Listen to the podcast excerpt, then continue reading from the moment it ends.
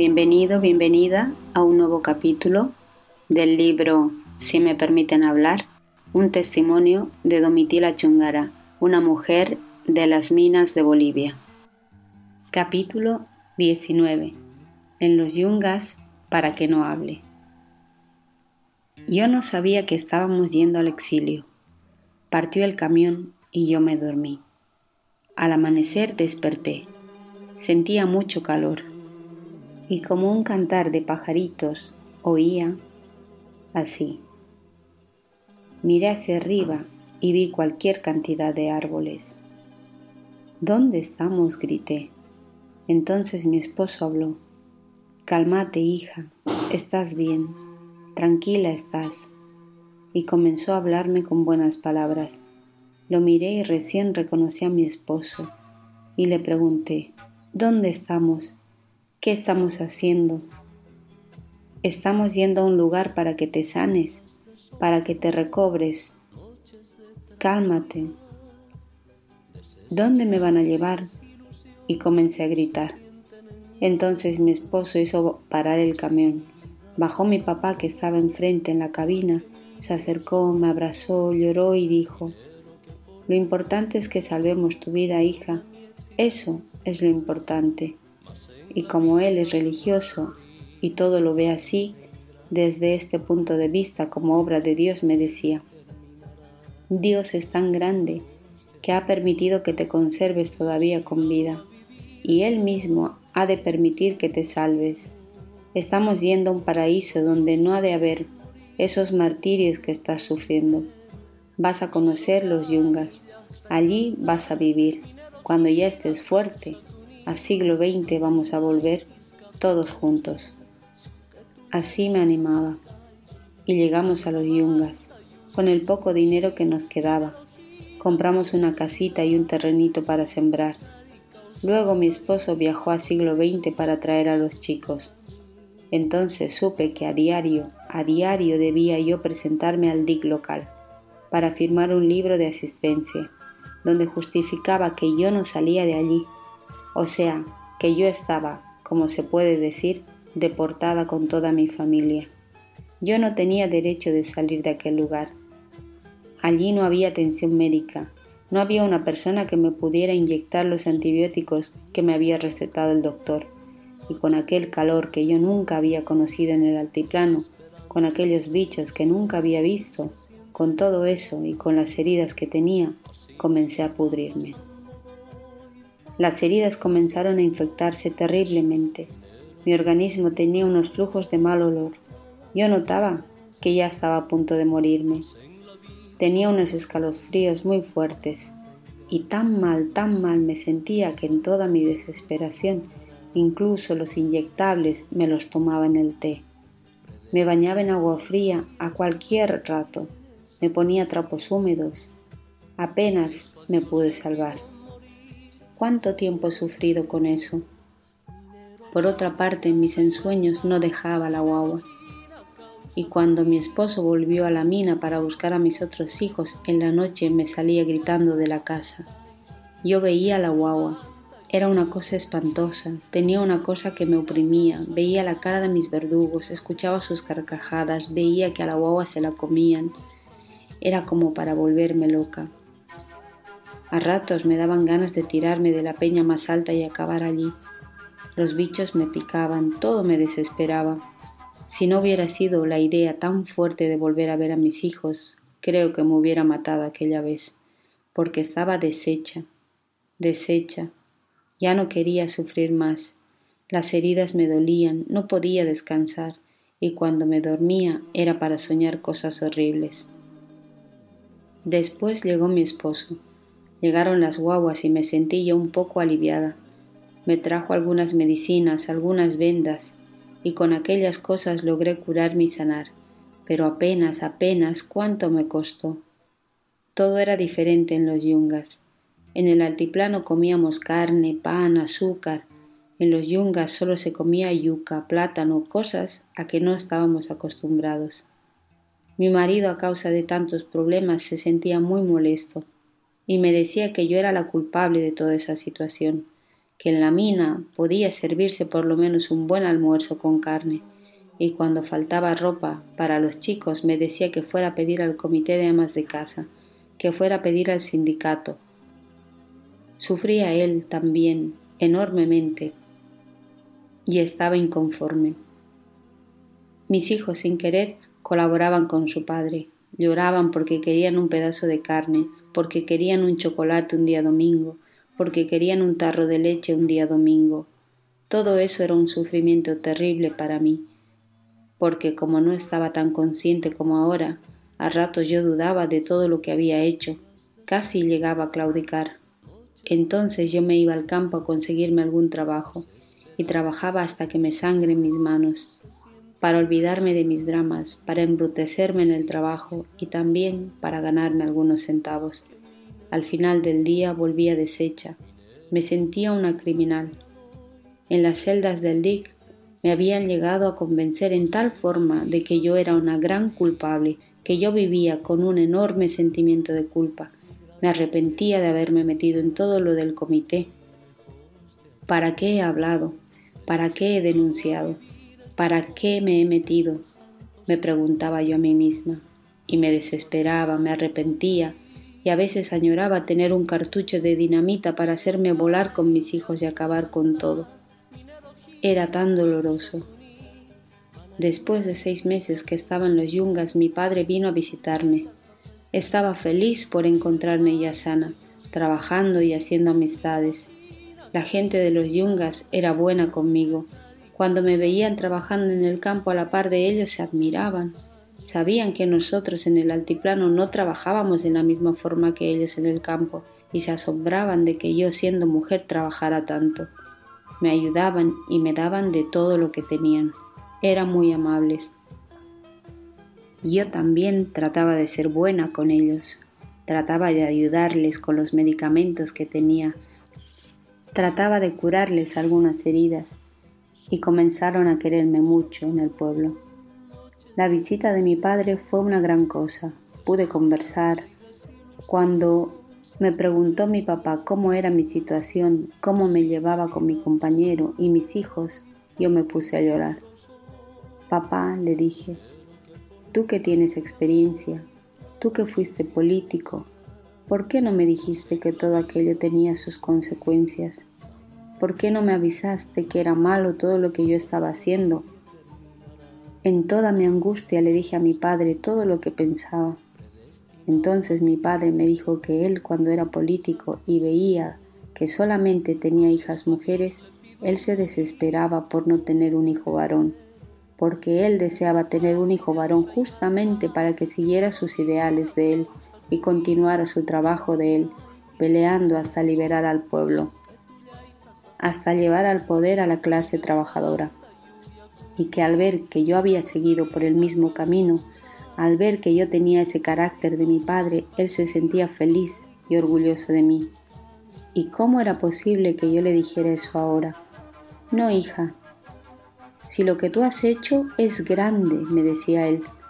A ver, hijita, ¿qué has hecho? Si lo único fue protestar contra las injusticias que ha cometido el gobierno contra el pueblo, eso no es un crimen, hija. Más bien es una gran verdad. Y por el coraje que has tenido, el pueblo te quiere. El pueblo está preguntando por ti. Yo siempre estoy viajando al siglo XX y toda la gente te está esperando. Un día va a caer este gobierno, no es eterno, y entonces sí, vas a regresar vos con todo orgullo, pero hay que prepararse para esto.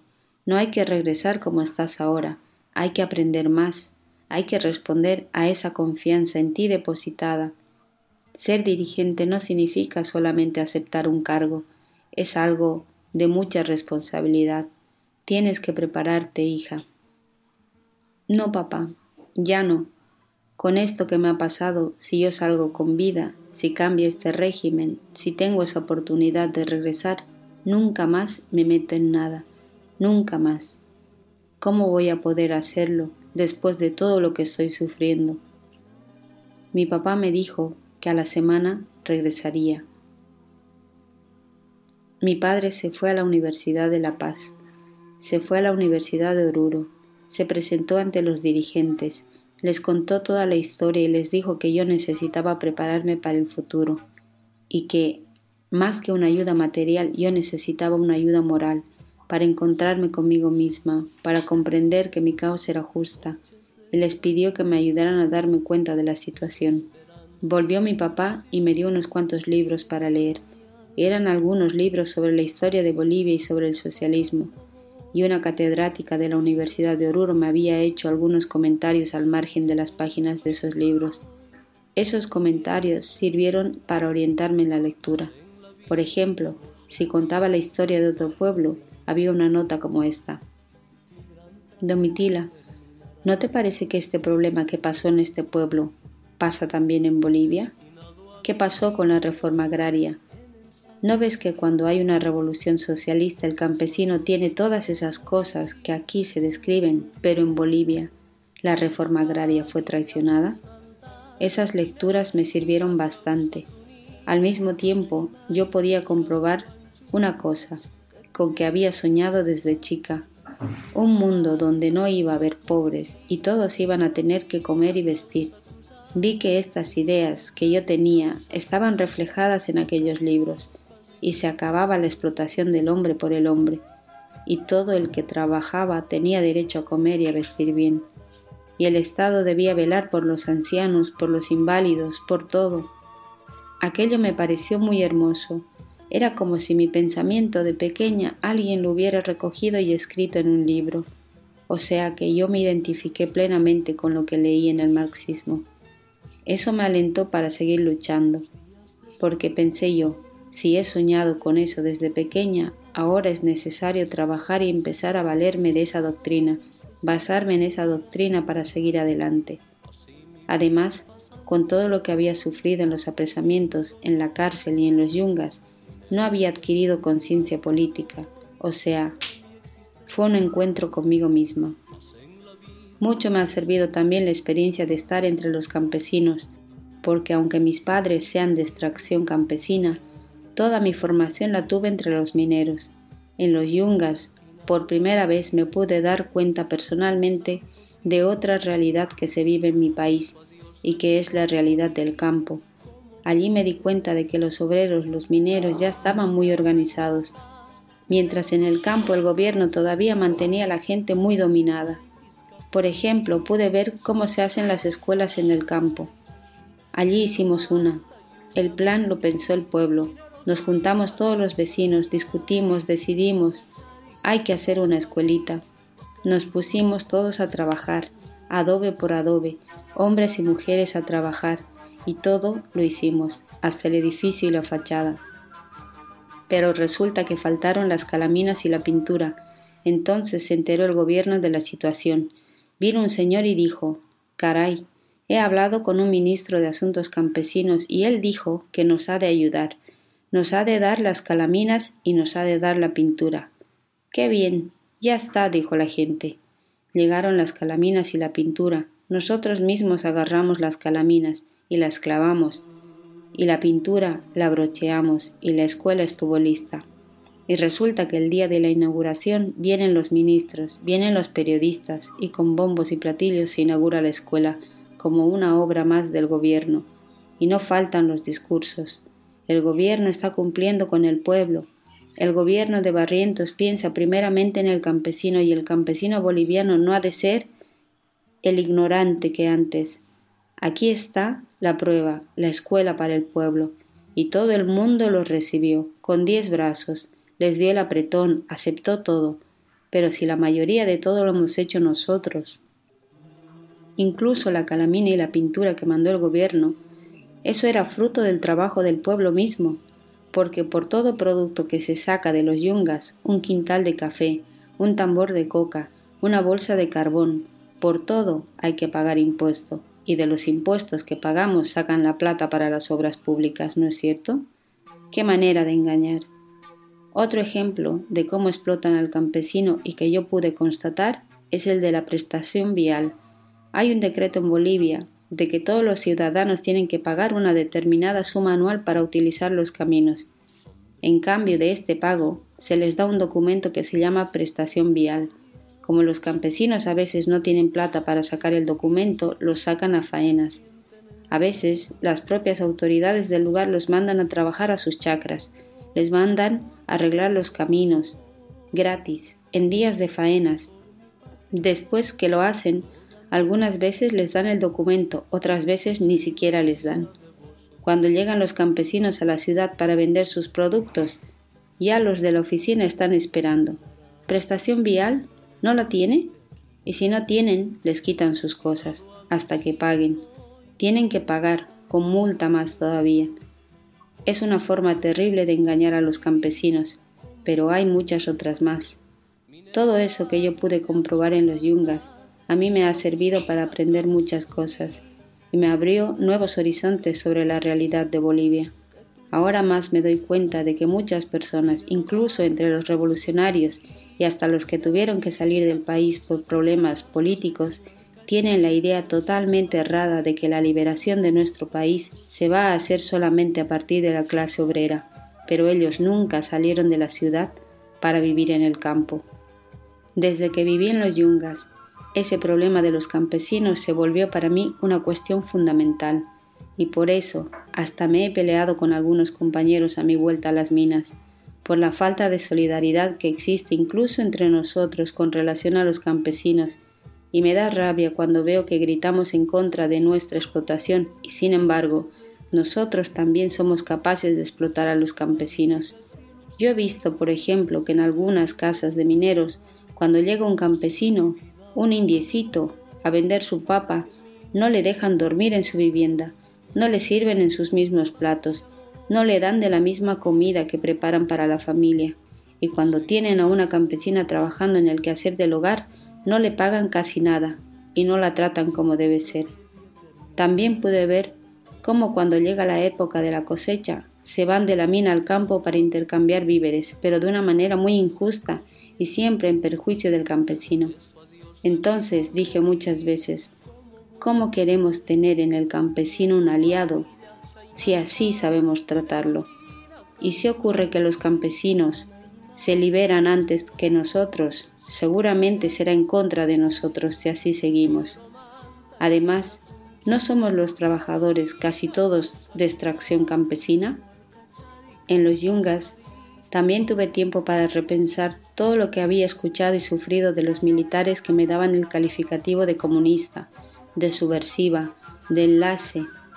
Y esto más bien me llevó a tener una idea clara de que si teníamos que hacer algo contra esos gobiernos que eran tan injustos con la clase trabajadora, y si, a un principio, yo deseaba poder encontrar un día mis verdugos para eliminarlos, después vi que la mejor forma de pelear e incluso de vengarme era organizarnos mejor, concientizar a la gente y luchar para definitivamente liberar a nuestro país del yugo imperialista.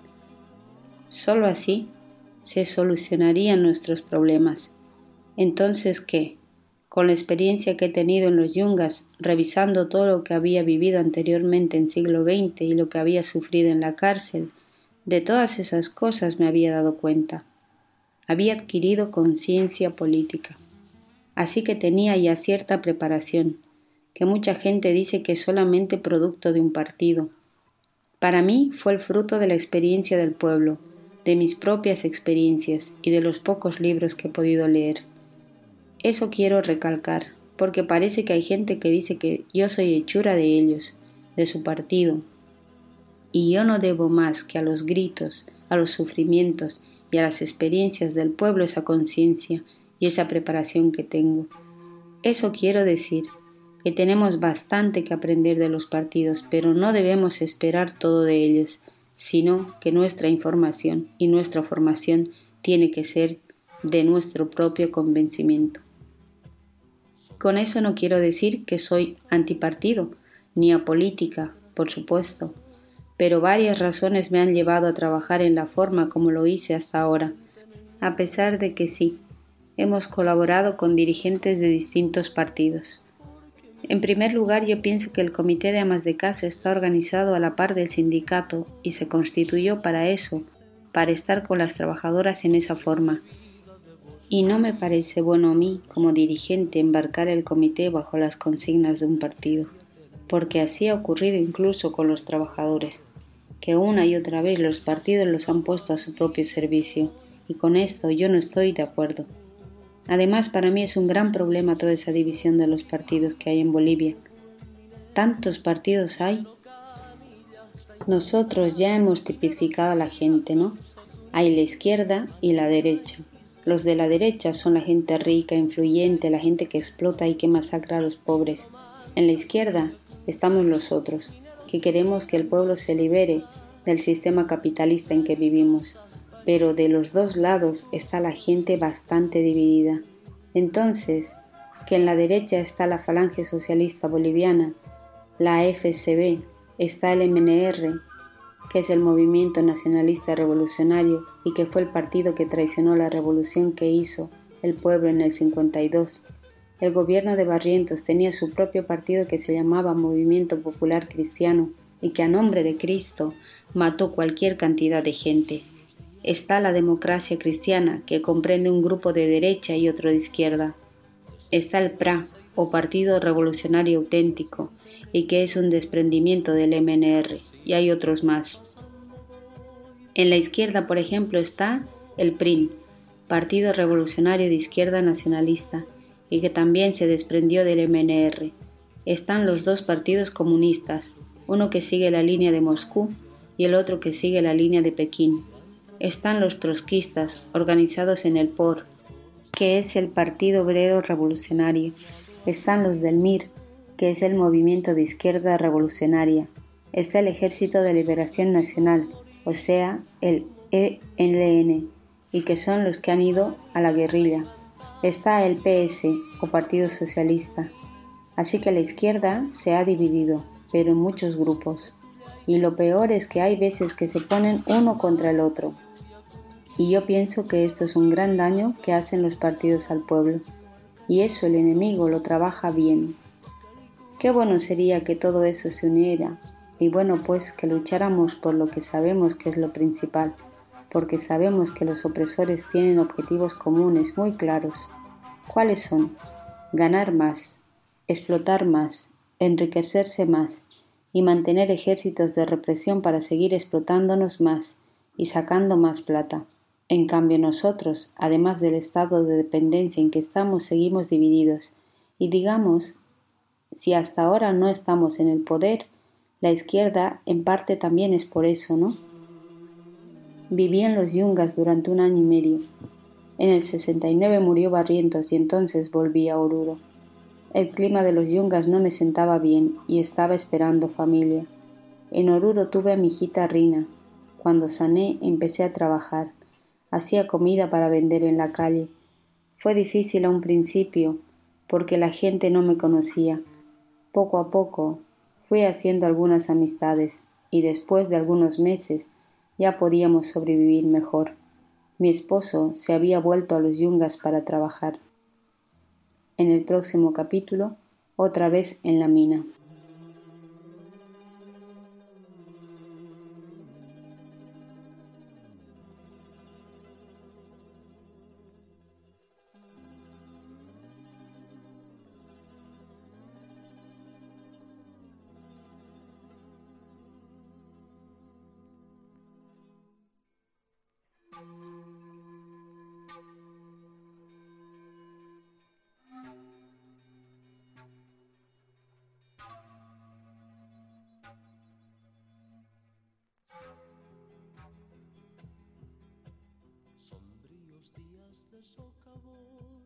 Noches de tragedia, desesperanza y desilusión se sienten en mi alma. Así mi vida pasando voy, porque minero soy,